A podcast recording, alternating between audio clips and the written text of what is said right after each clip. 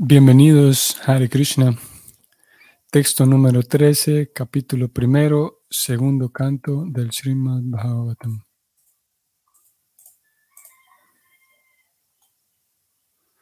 Om Namo Bhagavate Vasudevaya. Om Namo Bhagavate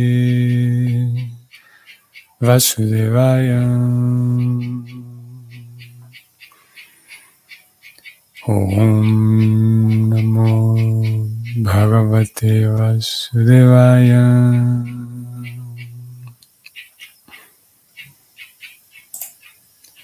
Katvango namarayirshir nyatve yatam iha yusaham muhurtat sarvam utsriyam Gatavan Abhayam Harin. Traducción. El santo rey Katvanga, al informársele que su vida duraría solo un momento más, se liberó de inmediato de todas las actividades materiales y se refugió en la suprema en la seguridad suprema, la personalidad de Dios.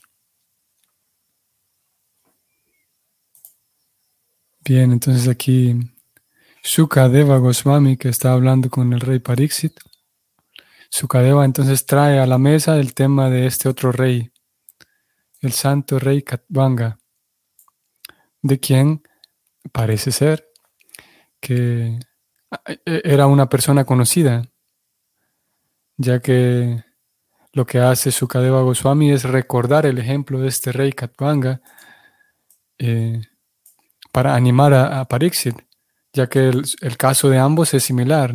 Katvanga era un rey conocido y sucede que aquí Prabhupada va a narrar un poco el, incidente en el significado. Sucede que le quedaba muy poco tiempo de vida y aún así en un lapso muy pequeño, muy corto, eh, pudo conseguir el bien máximo.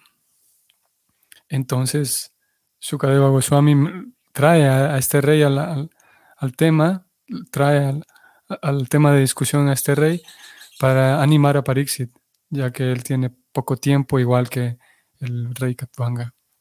Vamos a ir al, al comentario de Prabhupada que dice así.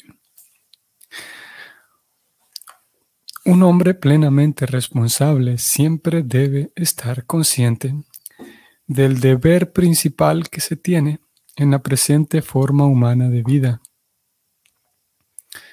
Las actividades encaminadas a satisfacer las necesidades inmediatas de la vida material no lo son todo.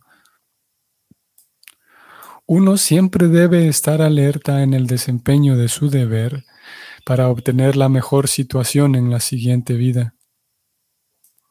La vida humana tiene por objeto que nos preparemos para cumplir con ese deber primordial.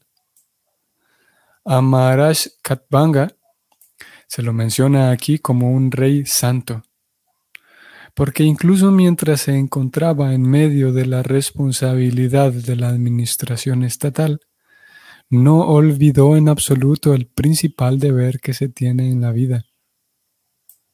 Asimismo ocurrió en el caso de otros Raya Rishis, o sea, reyes santos, tales como Maharaj Yudhishthira, el hermano mayor de Arjuna, y Maharaj Pariksit, el nieto de, los Pandavas, que, que de quien está tratando todo este capítulo.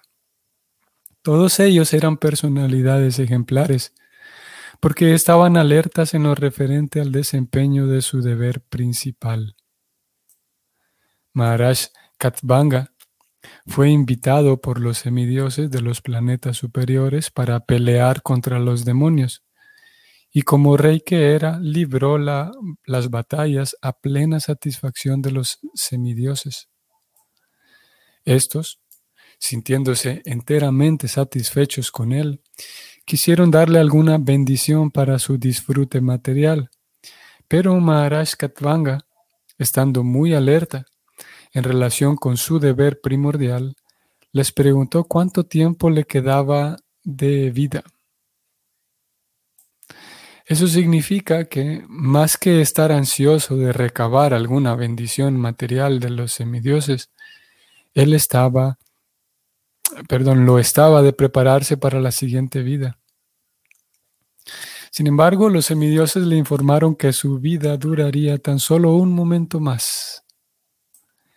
El rey abandonó de inmediato el reino celestial, que siempre está colmado de disfrute material del más alto nivel, y descendiendo a esta tierra se refugió por completo en la absolutamente segura personalidad de Dios. Su gran esfuerzo se vio coronado por el éxito y él logró la liberación. Ese esfuerzo, incluso de un momento, que hizo que, que hizo el Santo Rey, tuvo éxito porque él siempre estaba alerta en lo referente a su deber primordial. De ese modo, Sukadeva Goswami animó a Maharaj Pariksit, aunque a este último le quedaban únicamente siete días de vida para ejecutar el deber primordial de oír hablar de las glorias del Señor en la forma del Srimad Bhagavatam. Por la voluntad del Señor, Maharaj Pariksit se encontró al instante con el gran Shukadeva Goswami, y en el Srimad Bhagavatam se escribe esmeradamente el gran tesoro del éxito espiritual que él dejó. Aquí termina el comentario. Bueno, entonces como vimos aquí, este, el, citado, el mentado rey Katbanga, em, en, en, un momento crucial supo tomar una buena decisión y supo distinguir entre una comodidad corporal y un beneficio espiritual. Por lo tanto, a pesar de que le quedaba solamente poco tiempo, distinto a lo que una persona ordinaria pudiera hacer, de que en ese corto tiempo lo que va a hacer es eh, em, disfrutar eh, y, a sus anchas, digamos, sacarle el mayor provecho a ese último momento y darse la mayor cantidad de placeres corporales que al fin de cuentas son solamente puros estímulos sensuales, puros estímulos sensoriales, que no tienen un placer que llegue hasta el alma. Entonces Maharaj Katuanga eh, reconoció esa diferencia porque sabía reconocerla en su día a día y decidió dedicarse a, a Krishna para poder volver a casa. Vamos al siguiente verso. Verso 14. Tavapi ertari kauravyam saptaham jivitavadim upakalpayatat sarvam tavat yatsam parayikam. La traducción es la siguiente. Maharaj Pariksit, ahora la duración de tu vida ha quedado limitada a siete días nada más. Así que durante ese tiempo puedes realizar todos los rituales que se requieren para la mejor utilización de tu siguiente vida.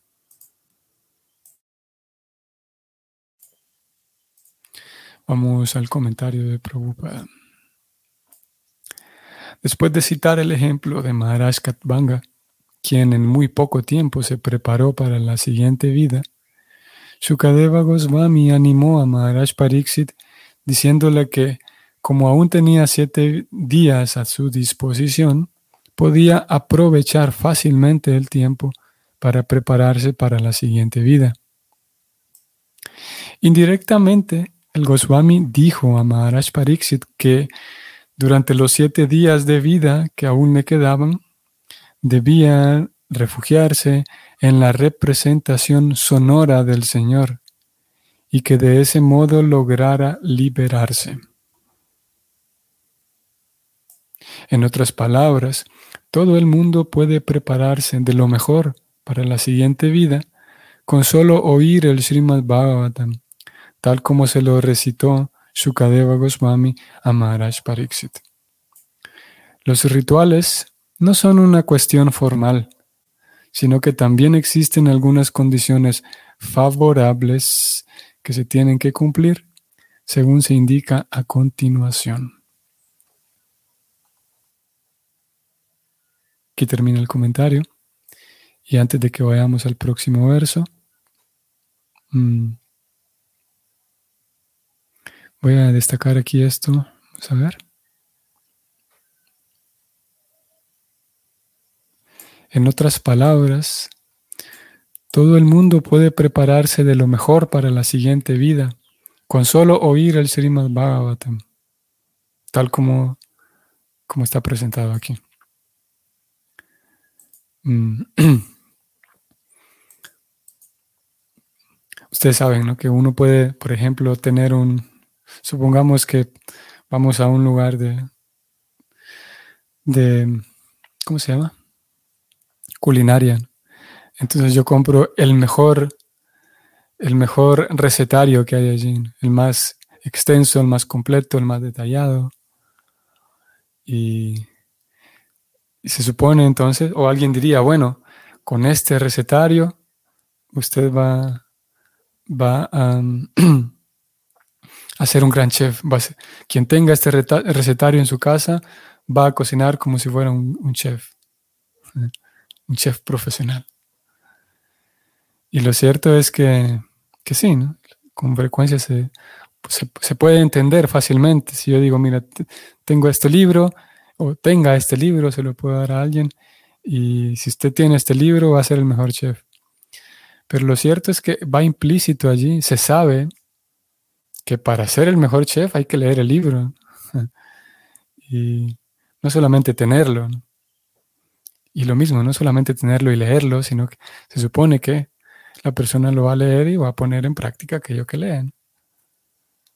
Y similarmente con el Bhagavatam, aquí, aquí nada más tenemos una pequeña mención que Prabhupada escribe pero es algo que con tanta frecuencia aparece una y otra vez en toda la obra de Prabhupada y es la importancia de escuchar. Y aquí Prabhupada dice, todo el mundo puede prepararse para la siguiente vida con solo oír el Bhagavatam. Así como si alguien diga, con solamente tener este libro usted va a cocinar como un chef. Pero solamente oír el Bhagavatam, como lo hemos señalado ya en un par de ocasiones, Prabhupada dice, oír como un animalito no basta. Puntualmente él dice, oír como los cerdos no basta, dice él. No solamente es tener el libro y ya me volví un chef, sino es, eh, también se espera que aquella persona que compra el libro, pues tenga una conducta, digamos, eh, no solamente lo compra y lo lee, sino se supone que va a seguir aquello que lee. y en el Bhagavatam igual, Prabhupada dice aquí nuevamente que con solamente escuchar el Bhagavatam, ¿Por qué? ¿Por qué solamente con escuchar? Porque se, supone, y, el Bhagavatam, digamos, en un sentido espera que aquel estudiante que está leyendo y que está tratando de comprender y estudiar el Bhagavatam, ya comprendió un tema esencial y un tema inicial que se llama las tres gunas, las tres modalidades, los tres modos de la naturaleza, bondad, pasión e ignorancia. Y una de las cualidades de la bondad es la capacidad de mantener, la capacidad de, mantener los, lugares, los espacios, la, capacidad de, mantener todo, mantenerlo bien. Y cuando hay ese, deseo y esa, ese hábito de mantener las cosas bien, naturalmente eh, todo va progresando. Para que algo progrese se requiere atención, se requiere cuidado, si es un proyecto, por ejemplo, si es un hijo, para que algo crezca y progrese, se requiere atención y cuidado, diligente, eh, y cuidado así perseverante.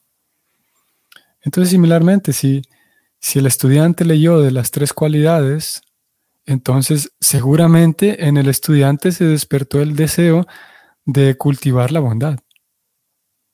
Es, eh, em, se supone eso, se espera eso. Porque si, las escrituras nos están dando un conocimiento que por, a veces es filosófico, a veces es teológico, a veces es ontológico y a veces es de carácter práctico, como el caso de las modalidades. Y si se supone que si alguien se topa con ese tema de las tres modalidades, no solamente cómo funcionan, qué son, sino que también una descripción de qué ocurre en la vida de uno cuando cultiva bondad. Y si me dan una descripción de qué es lo que ocurre en mi vida cuando cultivo bondad, y la descripción es que mi vida va a estar mejor. Por lo tanto, llevo a cabo y em, incorporo algunos elementos de la bondad a mi vida y me doy cuenta de que funciona. Entonces se supone que ese estudiante está haciendo un esfuerzo también al mismo tiempo de cultivar bondad en su vida. Y cultivar bondad en su vida significa, el, por un lado, ese deseo, como decíamos, de, mejorar, de progresar. Y la bondad también le limpia a uno la comprensión de tal manera que lo, lo va encaminando a uno a que desee uno progresar naturalmente hacia la vida espiritual. Porque claro, uno podría desear progresar, pero si no hay la suficiente claridad en la visión de uno, uno va a progresar en volverse, como Prabhupada lo llama en algunas ocasiones, simplemente un animal refinado, un animal como un caballo, como un cerdo, pero con Facebook, con Instagram y con YouTube y WhatsApp. Un animal refinado simplemente que simplemente aspira a mejorar, ¿qué? Mejorar cómo comer, mejorar el sexo que tiene, mejorar cómo dormir mejor. Pero el sistema científico que presenta el Bhakti es que si uno cultiva bondad, al mismo tiempo, y obviamente el Bhakti no solamente habla de bondad, sino específicamente de, ofrendas a Krishna, ofrendar nuestra vida a Krishna. Y, si uno lleva a cabo esas dos cosas, las ofrendas a Krishna, la entrega a Krishna, informándose y estudiando acerca de Krishna y al mismo tiempo llevando una vida en bondad, lo que ocurre es que la visión de uno se limpia, la comprensión de uno se limpia y uno ya no solamente aspira a vivir como un animal refinado, sino también uno va naturalmente despierta en uno, si es que no había, si es que no estaba despierto, despierta y si ya estaba despierto se, se refuerza más el deseo de aspirar a algo espiritual el deseo de progresar en lo espiritual. Entonces, si ese es el caso de ese estudiante, entonces cuando el estudiante se tope con el Bhagavatam y el Bhagavatam va a mostrar una y otra vez, va a ir encaminando al estudiante a darle argumentos, presentarle historias, presentarle momentos prácticos, ejemplos prácticos de cómo lo mejor que uno puede hacer es entregarse a Krishna. Entonces, por esa razón, Prabhupada dice, cualquier persona que oiga el Bhagavatam, ya está, se liberará porque se supone que si lo va a escuchar, entonces va a terminar deseoso y va a terminar muy habilidoso, va a encontrar las herramientas para entregarse a Krishna. Por esa razón es que Prabhupada dice que solamente hay que escuchar el Bhagavatam. Porque, como dijimos, si es el caso de este estudiante que estamos describiendo, ese estudiante una vez escucha el Bhagavatam va a quedar convencido de que es verdad. Porque las mismas historias del Bhagavatam la, misma, el mismo relato que va presentando el Bhagavatam está contenido de devoción. Es una, aquí viene una parte mística del asunto. Que los relatos mismos, y más acompañado por la explicación de Prabhupada, cuando Prabhupada traduce estos libros y los comenta, en ese momento, él lo que estaba haciendo era una entrega a Krishna, una ofrenda completa a Krishna. Por lo tanto, cuando leemos esos comentarios, no solamente estamos absorbiendo conceptos, sino también estamos participando de una ofrenda que Prabhupada hizo a Krishna. Y ahí hay contenida devoción, así como cuando comemos los alimentos ofrecidos a Krishna, que simplemente son harina y azúcar y, y agua y frutas y vegetales. Pero lo que pasa es que se ofreció con devoción. Se hizo una ofrenda amorosa y Krishna la aceptó. Cuando comemos esa ofrenda, entonces ocurre algo diferente. Que, que, no es que uno pueda percibir un sabor diferente, pero ocurre algo a nivel interno. Y quien haya tenido la experiencia de saber lo que es el prasadam, sabe que es algo distinto. A pesar de que sigue siendo lo mismo, sigue siendo un dulcecito, sigue siendo eh, eh, lo que sea, cualquier alimento. Los mismos ingredientes, pero se ofrecieron con amor. Entonces, cuando Prabhupada comenta estos libros, no solamente son conceptos y filosofía y, em, explicaciones, sino que hay ahí también una carga de devoción, porque Prabhupada comentaba estos libros como una ofrenda a su maestro espiritual, como una ofrenda a Krishna. Entonces, el estudiante del Bhagavatam, aquel lector, no solamente aprenderá y memorizará, sino que también absorberá esa devoción de Prabhupada, siempre y cuando él intente ser un devoto también, siempre y cuando él o ella intente llevar una vida en bondad.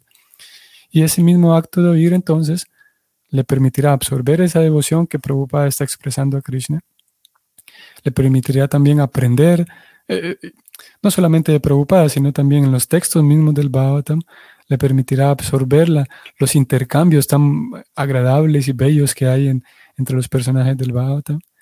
Y al mismo tiempo encontrará las herramientas para cómo volverse él mismo, ella misma, un devoto puro de la talla de aquellos devotos que están contenidos en las páginas del Bhagavatam. Por esa razón, Prabhupada dice simplemente con oír. Porque, una vez más, repetimos, se sabe, o el Bhagavatam espera que aquel estudiante que está estudiando el Bhagavatam, que está leyendo el Bhagavatam, lleva una vida en bondad y lleva un sadhana. Y no solamente eh, escuchará como un animalito lo que aquí se está diciendo, sino hará un intento por, por si ya lleva bondad y ya lleva un sadhana, quedará cautivado por este libro, por estos relatos y deseará también seguir progresando más. Vamos al texto 15.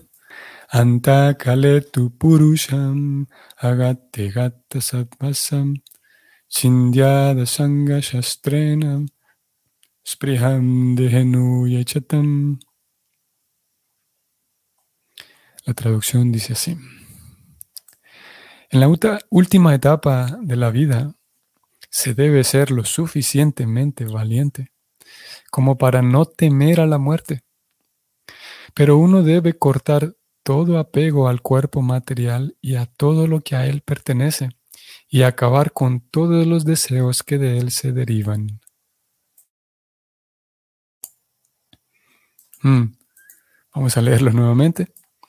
En la última etapa de la vida, se debe ser lo suficientemente valiente como para no temerle a la muerte, pero uno debe cortar todo apego al cuerpo material y a todo lo que a él pertenece y acabar con todos los deseos que de él se derivan.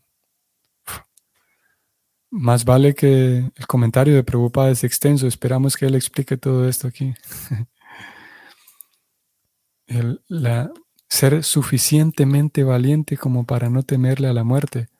Ese tema ya es fascinante Vamos a ver si Prabhupada describe algo de ello. Luego viene lo segundo, cortar el todo apego al cuerpo material. Hmm, no es algo tan simple. Y claro, nosotros llevamos ya un tiempo estudiando esto y ya tenemos una idea de, qué, qué, es eso. Cuando se habla del el, apego, ya tenemos una idea de cómo es el concepto de apego que presenta el Bhakti apego al cuerpo material. Uno debe cortarlo. Y aparte, apego a todo lo que a, eso, todo lo que al cuerpo pertenece. Y aquí indudablemente está incluido, si tenemos apego al cuerpo material, que está destinado a volverse polvo, como comúnmente se dice, también tenemos apego a lo que le pertenece al cuerpo. Apego a ser un, una persona respetable, apego a tener a, la buena familia, apego a la familia como tal, sea buena o como sea, apego a la reputación que tengo, apego al, apellido que pueda yo tener, apego a, ¿qué más? A la belleza que yo pueda tener, qué tan guapo, qué tan guapa soy. Eh, todas esas son cosas que le pertenecen al cuerpo, todo lo relacionado al cuerpo. Apego, como digo, a la, eh, por ejemplo, uno puede, esto generalmente ocurre ya en la etapa adulta, cuando algunas personas han, digamos, han hecho algo importante por una institución, digamos, han sido el fundador de algo, han sido el presidente de algo, Entonces, apego también a esa reputación de que yo aporté esto, fui yo. Y todo eso está relacionado con el apego a lo que le pertenece al cuerpo. Entonces el Bhagavatam recomienda que uno debe cortar ese apego, tanto al cuerpo como lo que le pertenece al cuerpo. Y finalmente, acabar con todos los deseos que se derivan del cuerpo. Mm. temas fascinantes, indudablemente. Mm. Vamos a leerlo, el, comentario de Prabhupada, vamos a leerlo. Y pienso que vamos a volver aquí mañana para, para detenernos y reflexionar más con mayor tiempo sobre él. La necedad del materialismo craso consiste en que la gente piensa acomodarse permanentemente en este mundo, aunque es un hecho establecido que uno tiene que dejar aquí todo lo que se ha creado con la valiosa energía humana. Grandes estadistas, científicos, filósofos, etcétera, que son necios y carecen por completo de información acerca del alma espiritual, creen que esta vida de solo unos cuantos años lo es absolutamente todo y que no existe nada más después de la muerte.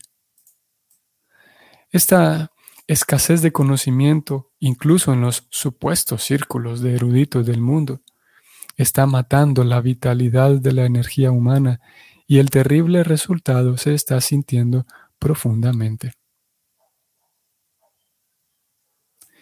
Y sin embargo, a los necios hombres materialistas no importa lo, lo que va a pasar en la siguiente vida. La instrucción preliminar que se da en la Bhagavad Gita es la de que uno debe saber que la identidad de la entidad viviente espiritual no se pierde ni siquiera al final del cuerpo actual, que no es más que un traje externo. Así como uno cambia una ropa vieja, asimismo el ser viviente individual cambia también su cuerpo. Y ese cambio de cuerpo se denomina muerte. La muerte es entonces un proceso para cambiar el cuerpo al cabo de la vida actual. Una persona inteligente debe estar preparada para eso y debe tratar de obtener el mejor tipo de cuerpo en la siguiente vida. El mejor tipo de cuerpo es un cuerpo espiritual, que es el que obtienen aquellos que van de vuelta al reino de Dios o que entran en el ámbito del Brahman. En el segundo capítulo de este canto, este asunto se tratará ampliamente. Pero en lo que concierne al cambio del cuerpo, uno debe estar preparado ahora para la siguiente vida. La gente necia le da más importancia a la actual vida temporal y por eso los necios líderes hacen llamamientos en el nombre del cuerpo y de las relaciones corporales. Las relaciones corporales no solo se extienden a, este punto, a este cuerpo, sino también a los miembros de la familia, a la esposa, a los hijos, la sociedad, el país y muchísimas otras cosas que se terminan con la vida. Después de la muerte uno olvida todo acerca de las presentes relaciones corporales. De noche, cuando estamos dormidos, tenemos una pequeña experiencia de esto. Mientras dormimos, olvidamos todo lo referente a este cuerpo y a las relaciones corporales, aunque ese olvido es una situación temporal de solo unas cuantas horas. La muerte no es más que dormir por unos cuantos meses con el fin de desarrollar otro periodo de enjaulamiento corporal que la ley de la naturaleza nos otorga según nuestras aspiraciones. Por consiguiente, uno solo tiene que cambiar de aspiración durante el transcurso de su vida en el cuerpo actual, y para ello es necesario formarse durante la vida humana en curso. Esa formación se puede comenzar en cualquier etapa de la vida o incluso unos cuantos segundos antes de la muerte. Pero el procedimiento acostumbrado consiste en que uno reciba la formación desde muy temprano en la vida desde la etapa de brahmacharya y progrese gradualmente hasta las órdenes de vida de grihasta, vanaprastha y sannyasa. La institución que proporciona ese tipo de formación se denomina Varna Asrama Dharma o sea, el sistema de Sanatana Dharma, el mejor procedimiento para hacer que la vida humana se vuelva perfecta. Por lo tanto, a uno se le exige abandonar el apego a la vida familiar, social o política, justo a los 50 años, si no antes. Y la formación que se da en los ashramas de Vanaprastha y Sannyasa tiene por objeto prepararlo a uno para la siguiente vida. Necios materialistas disfrazados de líderes de la gente se aferran a los asuntos familiares sin intentar cortar las relaciones con ellos y de ese modo se vuelven víctimas de las leyes de la naturaleza y reciben de nuevo cuerpos burdos conforme a su trabajo. Puede que al final de la vida esos necios líderes reciban cierto respeto de la gente, pero eso no significa que serán inmunes a las leyes naturales bajo las cuales todo el mundo está fuertemente atrapado de pies y manos. Lo mejor es, entonces, que todo el mundo deje voluntariamente las relaciones familiares, trasladando hacia el servicio devocional del Señor el apego a la familia, a la sociedad, al país y a todo lo que de ello procede. Aquí se afirma que se deben abandonar todos los deseos relacionados con el apego a la familia.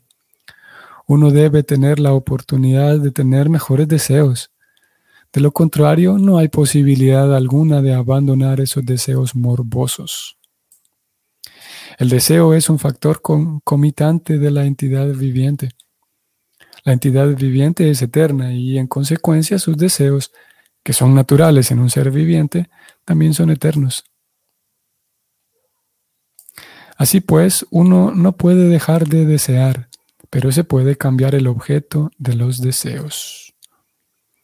De manera que uno debe desarrollar los deseos de, de regresar al hogar, de vuelta a Dios, y de forma automática los deseos de ganancia material, honor material, popularidad material, disminuirán en proporción al desarrollo del servicio devocional. El ser viviente está hecho para actividades de servicio y sus deseos se centran alrededor de esa actitud de servicio. Desde el primer mandatario del Estado hasta el insignificante vagabundo de la calle, todos están prestando algún tipo de servicio a otros. La perfección de esa actitud de servicio solo se logra al trasladar de la materia al espíritu o de Satanás a Dios el deseo de servir. Punto. Punto final. Bueno, entonces si el Señor nos permite, nos vemos mañana. Hare Krishna.